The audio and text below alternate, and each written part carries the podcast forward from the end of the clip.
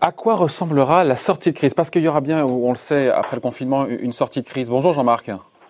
Bonjour David. Bah oui, il y en aura une évidemment, Jean-Marc Vittori, éditorialiste aux échos. Après, il y a Bruno Le Maire ce matin. Euh, qu'est-ce qu'il nous dit sur France Info? Il nous dit, euh, moi je ne crois pas à un rebond rapide de l'économie française. Pourtant, c'était un des scénarios qui a été envisagé, ce fameux rebond euh, en V, c'est ça, hein. hop, ça, ça repart vite. Il n'y croit plus, oh. le ministre de l'économie. Bah, il, a, il a raison de ne plus y croire.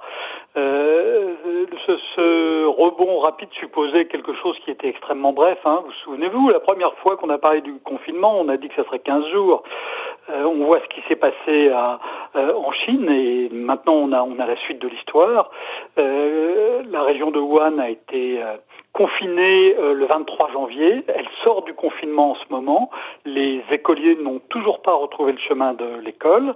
Donc ça veut dire plus de deux mois plus de deux mois, euh, ça fait euh, un sixième de l'année. C'est tout à fait euh, massif.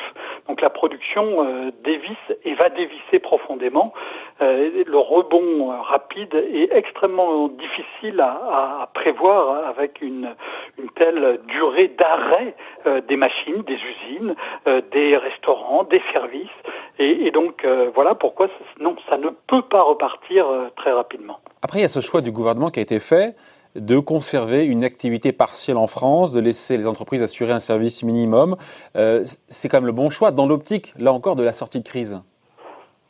Dans l'optique de la sortie de crise, euh, euh, sans doute, mais c'est un choix qui est compliqué, qui est compliqué à faire euh, respecter dans les deux sens. Hein. Il y a des entreprises où les règles de confinement ne sont sans doute pas appliquées jusqu'où elles devraient l'être. Il y en a d'autres dans lesquelles on a surinterprété clairement ce qui s'est ce qui s'est passé, ne serait-ce que pour éviter des négociations un peu compliquées avec les, les, salariés. Vous pensez à quel secteur La distribution? Euh, non, la, la, distribution, elle reste ouverte avec des précautions et, et, euh, les précautions, on les voit hein, maintenant quand on va dans les magasins, mais elles n'ont pas pu être mises en place tout de suite. Et, et dans l'autre sens, on voit bien que du côté euh, du bâtiment, il y a certaines entreprises où euh, les, les, mesures ont peut-être été prises de manière un peu un peu restrictive. Donc, c'est très difficile d'organiser les choses. Hein. On n'a jamais vécu ça dans nos sociétés modernes. L'organisation, il ne s'agit pas de jeter la, la, pierre à qui que ce soit. On est dans des situation totalement inédite où il faut inventer de nouveaux dispositifs et il faut hiérarchiser. On ne s'était pas posé la question jusqu'à présent de savoir qu'est-ce qui était important. On se rend compte que les usines de carton, c'est important parce que sinon on ne peut pas transporter les légumes. Or, les usines de carton se sont arrêtées. On ne peut pas fonctionner, on ne peut pas faire les livraisons alimentaires de base sans carton. Donc euh, voilà, on a tout un, un, travail à faire et à faire très très très très vite pour savoir ce qui est essentiel, ce qui ne l'est pas. Et ce travail-là, on ne peut pas l'inventer, il faut le faire maintenant, euh, le plus vite possible. Oui, mais euh, Jean-Marc, quand on sort de confinement, pourquoi ça prend autant de temps, encore une fois, de tout redémarrer? C'est pas voilà, on imagine qu'on ne remet pas la machine en marche d'un claquement de doigts, mais si tout le monde se remet au boulot, pourquoi ça repart pas vite? Alors il y, a un économiste américain qui a une, qui a une bonne image. Hein, il dit c'est pas un bouton euh, sur lequel on, on, allume pour allumer la lumière, c'est plutôt une centrale nucléaire qu'on remet en marche. Euh, ça peut pas se faire, euh, ça peut pas se faire rapidement. Une usine, vous la remettez pas en route en appuyant sur un bouton. Il faut que les gens reviennent à l'usine, il faut que les machines soient en état de fonctionner, il faut que les composants arrivent à l'usine et donc que les autres usines elles-mêmes aient redémarré. Donc tout ça, c'est assez long. Ça, c'est pour l'industrie et les usines, mais pour les services euh, pour les services, bah, dans les restaurants, c'est pareil. Hein. Vous ne pouvez pas relancer un restaurant du jour au lendemain. Il faut d'abord euh, euh approvisionner, cuisiner, euh, faire que tout ça soit, soit bien organisé. Donc voilà, il y a toute une série de difficultés techniques qui fait que ça, ne redémarrera pas euh, du jour au lendemain. Il y a une seconde série de problèmes et que le gouvernement s'efforce de, de, traiter, mais là encore, on n'a pas on n'a pas de précédent, on n'a pas de point de comparaison, et c'est très difficile à organiser de manière à peu près correcte c'est toutes les entreprises qui vont disparaître. Alors je sais qu'il y a plein de mesures qui sont prises, et, je pense qu'Olivia Grégoire va naturellement en parler dans quelques minutes, qui, qui sont prises euh, pour euh, limiter la casse, mais la casse, euh, il y en aura fatalement. Il y a toute une série, par exemple, d'entreprises qui fonctionnent à moitié au noir.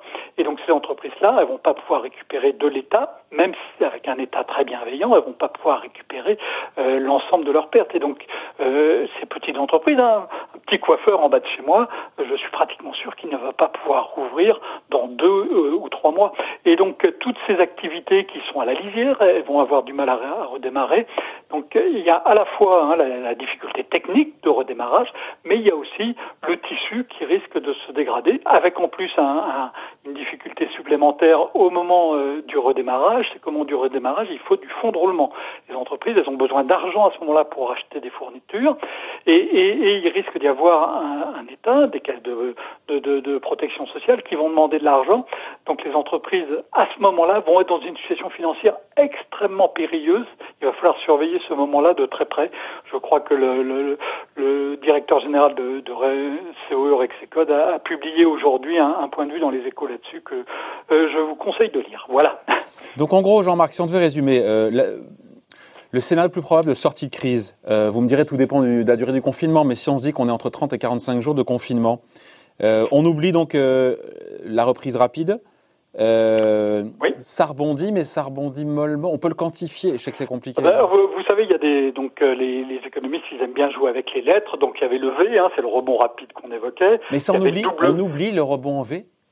Ça, ça c'est oublié. C'est oublié pour les raisons que j'expliquais, à la fois pour des raisons techniques et des raisons euh, de tissu d'entreprise euh, qui sera dégradé même si on fait beaucoup d'efforts pour limiter la casse. Donc le V, il faut l'oublier. Le W, c'est l'hypothèse d'une épidémie qui repart, comme on l'avait vu avec la grippe espagnole en 1919 euh, et 1920. donc ça, on, ne sait pas pour l'instant. Apparemment, on explique W, donc l'activité repart et puis il y a une deuxième vague d'épidémie. Voilà. Et donc ça refait et donc de reconfinement donc ça rechute.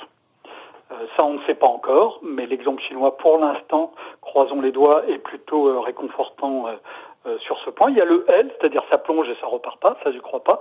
Moi je crois qu'on va avoir le swoosh de Nike. Vous voyez euh, l'espèce de virgule de Nike, c'est-à-dire qu'on a, on a une descente brutale et ça remonte doucement.